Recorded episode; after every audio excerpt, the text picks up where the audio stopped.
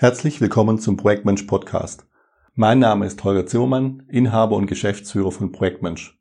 Heute möchte ich über ein Thema sprechen, was mir ein wirklich großes Anliegen ist. Vor allem in der Krisenbewältigung. Die Einnahmenseite. Die kommt oft viel zu kurz. Raus aus dem Schneckenhaus. Unternehmenskrisen besteht man am Markt. Kosten runter, Kosten runter. Ja und dann?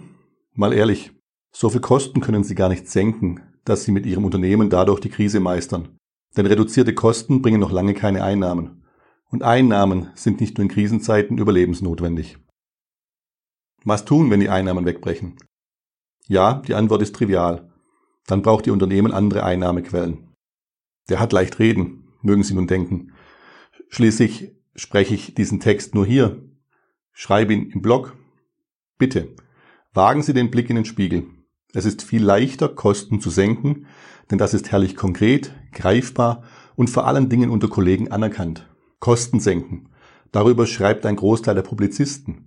Kosten senken. Das tut jeder. Das kann jeder. Bitte verstehen Sie mich nicht falsch. Kosten zu senken halte auch ich für elementar wichtig. Es genügt nur nicht, um die Dellen in Umsatzkurve zu füllen. Krisen meistern die, die auf der Einnahmenseite Erfolge verbuchen. Das haben mich über 20 Jahre als Unternehmer gelehrt in denen ich in verschiedenen Krisensituationen engagiert worden bin, um einen Beitrag zur Krisenbewältigung zu leisten. Auf der Marktseite spielt die Musik. Nur dort können Umsatzeinbrüche kompensiert werden. Auf der Marktseite Erfolge zu sammeln, ist allerdings sehr abstrakte Arbeit. Eine kreative und gleichzeitig doch systematische Suche. Die Entwicklung von Marktchancen fängt mit einer schlichten Aufgabe an. Beobachten Sie, was tatsächlich geschieht. Es gilt Veränderungen zu erkennen, Zusammenhänge zu verstehen und daraus Bedarfe abzuleiten, die man dann bedienen kann. Sprechen Sie mit Ihren Kunden, mit potenziellen Kunden, mit Lieferanten, mit Geschäftspartnern. Hören Sie zu, schreiben Sie auf, visualisieren Sie. Ich möchte nochmal betonen, Kosten zu senken ist wichtig. Es genügt lediglich nicht. Immer wieder sehe ich jedoch, dass auf der Kostensenkung der ganze Fokus des Krisenmanagement liegt. Wenn ich aktuell schaue, wer etwas zum Thema veröffentlicht, dann dreht sich der Großteil darum, Kosten zu senken und Liquidität zu schaffen. Ich halte das für zu kurz gedacht. Wer sein Krisenmanagement-Team gut aufstellt, der sorgt dafür, dass sich unterschiedliche Teile des Teams um die verschiedenen Anliegen kümmern. Das eine Teilteam sorgt dafür, dass die Kosten sinken und Liquidität gewonnen wird. Das andere macht sich auf, um systematisch Marktchancen zu erschließen. Eine nach der anderen. Erst die kurzfristig wirksamen, dann die, die auf längere Sicht für Einnahmen sorgen. Zwischen den beiden Teams sorgt ein weiteres dafür, dass die bestehenden Aufträge abgesichert werden, um das Abschmelzen des Auftragsbestands zu verhindern. Der Schlüssel dazu, dass das alles gelingt, ist eine belastbare Organisation der Mitstreiter. Nur wer gute Zusammenarbeit schafft, ist schlagkräftig genug, um die verschiedenen Facetten des Krisenmeisterns bedienen zu können. Wo sich Bedarfe ändern, entstehen immer auch neue. Sich in Krisenzeiten über Marktchancen oder gar Markterfolge zu unterhalten, scheint gedanklich weit weg zu sein. So zumindest nehme ich die Reaktion mancher Gesprächspartner wahr. Da kann man bei uns nichts machen. Schade. Dann haben sie leider bereits jetzt verloren. Wer mit dieser Einstellung ans Werk geht, dem helfen die offensichtlichsten Chancen nichts. Dabei gibt es Unternehmer, die immer wieder das Gegenteil beweisen. Nehmen wir aktuell Trigema, die in der Corona-Krise damit begonnen haben, Atemschutzmasken zu produzieren. Völlig unabhängig davon, ob Trigema das nötig hatte, sie haben die Chance genutzt und, das ist das Schönste daran, der Gesellschaft Gutes getan. Und genau in letzterem liegt nicht selten der Schlüssel zu Chancen. Wo ist ein neuer Bedarf entstanden oder hat sich ein Bedarf stark erhöht? Wo gibt es einen Mangel? Oder anders formuliert, wo kann ich den Menschen, der Gesellschaft Gutes tun?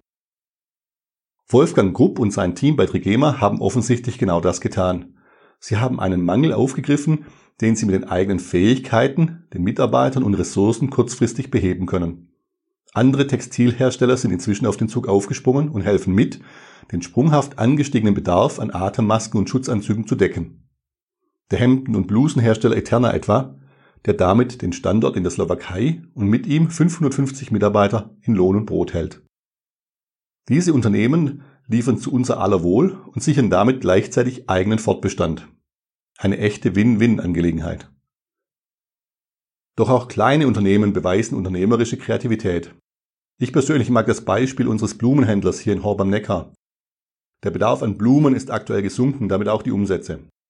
Da Blumengeschäfte nicht systemrelevant sind, drohte die Zwangsschließung. Nicht beim Blumenhaus Robert Müller. Dort gibt es nun Obst und Gemüse zu kaufen. Damit hilft er den Menschen an zentraler Stelle an frische Waren zu kommen, sowie sich und seinen Mitarbeitern, indem er Umsätze schafft. Weitere Beispiele gefällig? Ein Segelbauer in Norddeutschland baut durchsichtige Schutzwände für Kassiererinnen.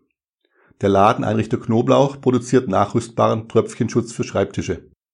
Volkswagen nutzt seine über 100 industriellen 3D-Drucker, um medizinisches Zubehör für Beatmungsgeräte zu liefern. Alle Ansätze haben eine Gemeinsamkeit und die ist wesentlich. Sie bedienen einen Bedarf. In diesem Fall Bedarfe, die sich kurzfristig entwickelt haben, die zuvor so noch nicht vorhanden waren.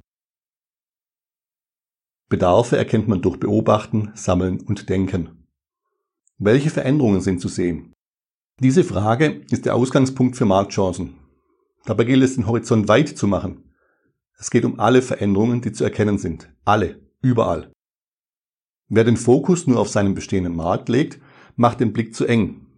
Vermutlich wird er eher die Probleme wahrnehmen, die das eigene Unternehmen bereits betreffen und sich damit im Kreis drehen.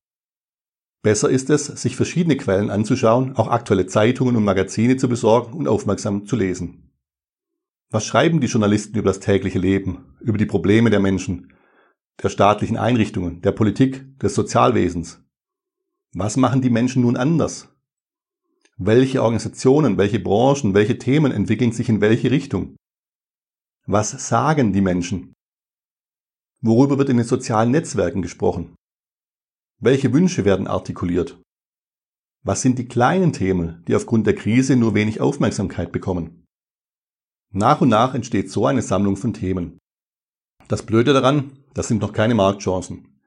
Die verstecken sich zwischen den Zeilen und in den Zusammenhängen. Sie sind nur selten direkt in der Tageszeitung formuliert. Marktchancen entstehen durch Nachdenken und Schlussfolgerungen ziehen. Deshalb kommt nach dem Sammeln das Denken. Die Leistung liegt darin, diese Chancen als Chancen zu erkennen und dann auch noch zu handeln. Wobei in Krisenzeiten viele Ansätze doch sehr nahe liegen, wie etwa, wenn Atemschutzmasken fehlen und man eine eigene Näherei hat. Die Leistung liegt darin, diese Chancen als Chancen zu erkennen und dann auch noch zu handeln. Ich bin mir sehr sicher, dass einige den Schritt, Schutzmasken zu produzieren, sofort abgetan hätten, noch bevor sie auch nur ein klitzekleines echtes Feedback sammeln konnten. Geht nicht. Wir haben keine Zulassung. Klar, ohne Anstrengung gibt es die neuen Einnahmequellen nicht. Sie müssen schon ein paar Probleme lösen, damit aus einem Ansatz tatsächlich Einnahmen werden. Deshalb eine eindringliche Bitte.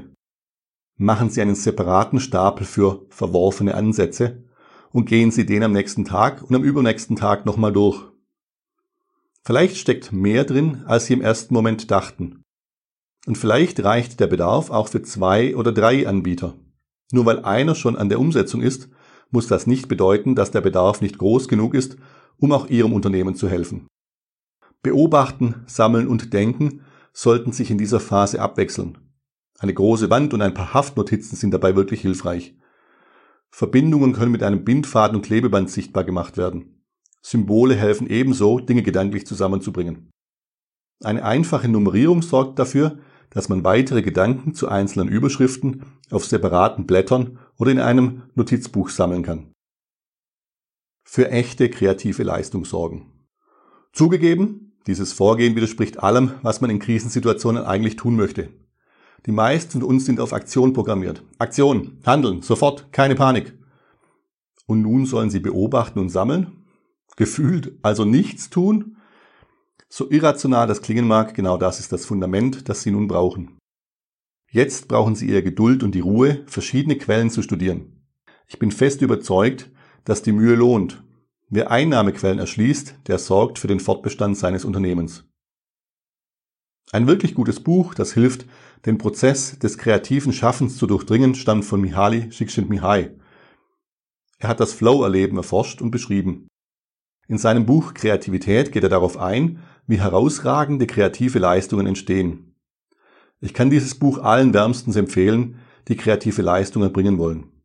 Und damit meine ich nicht die Kreativität, die wir im Kunstunterricht an der Schule lernen, sondern die Kreativität, die Unternehmertum auszeichnet. Dazu noch möchte ich Ihnen an dieser Stelle den Blogbeitrag zur Disruption ans Herz legen. Wo sich Bedarfe verändern, sind neue Käuferschichten erst einmal mit einfachen Lösungen zufrieden. Das Prinzip der Disruption lässt sich mit etwas Fantasie auf diese Situationen übertragen. Es macht bewusst, wie die Leistung oder das Produkt gestaltet sein sollten, um einen Markt zu erschließen und dann das Geschäft nach und nach zu erweitern. Dann handeln. Auswahl, Fokus und schnelles Feedback durch echte Markttests. Wer zu viele Teller jonglieren will, sorgt für Keramikbruch. Das soll zwar auch Glück bringen, ist als Strategie hier allerdings völlig ungeeignet. Wer die Strategie eins nach dem anderen verfolgt, wird schneller zu Ergebnissen kommen. Ja, schneller. Auch das ist irrational, trifft jedoch zu. Multitasking ist schädlich, da es langsam macht. Deshalb ist es wichtig, eine eindeutige Auswahl zu treffen, damit den Fokus zu setzen und Energie zu richten, zu bündeln. Das erfordert unternehmerischen Mut. Folgende vier Kriterien helfen Ihnen, eine Entscheidung zu finden. Leichtigkeit der Umsetzung, Kurzfristigkeit der Wirkung, Erfolgswahrscheinlichkeit und Höhe des Nutzens. Auch hierbei sind Haftnotizen nützliche Helfer bei der Visualisierung.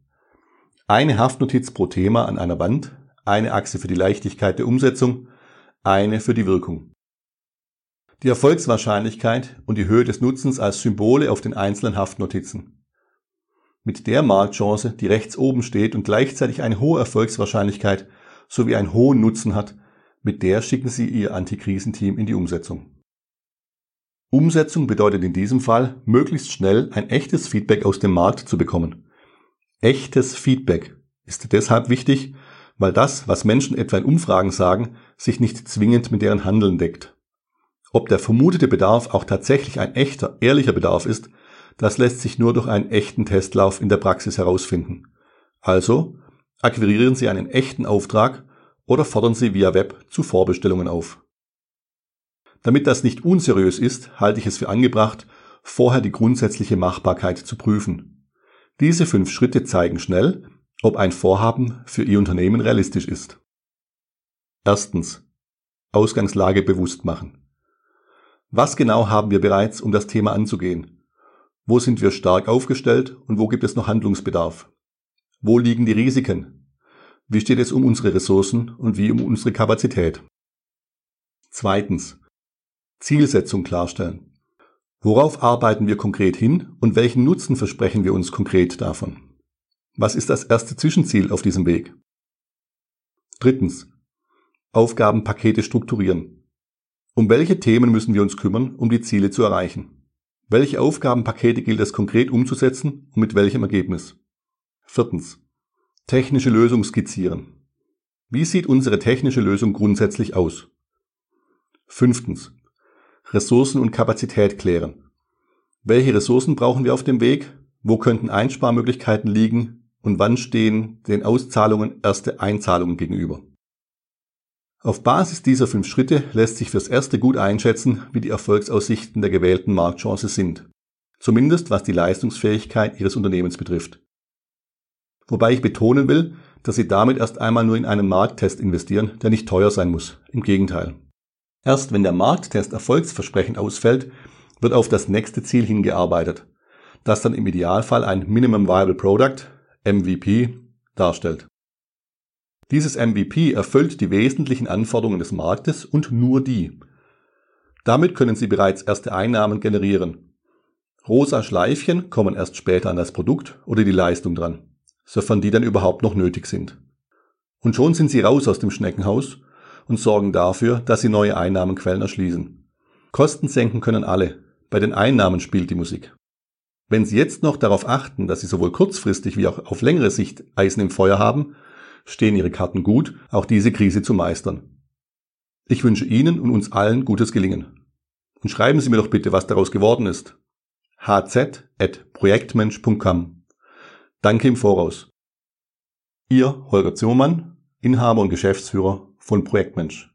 Und übrigens, mit Projekten ist mehr möglich, als man ahnt.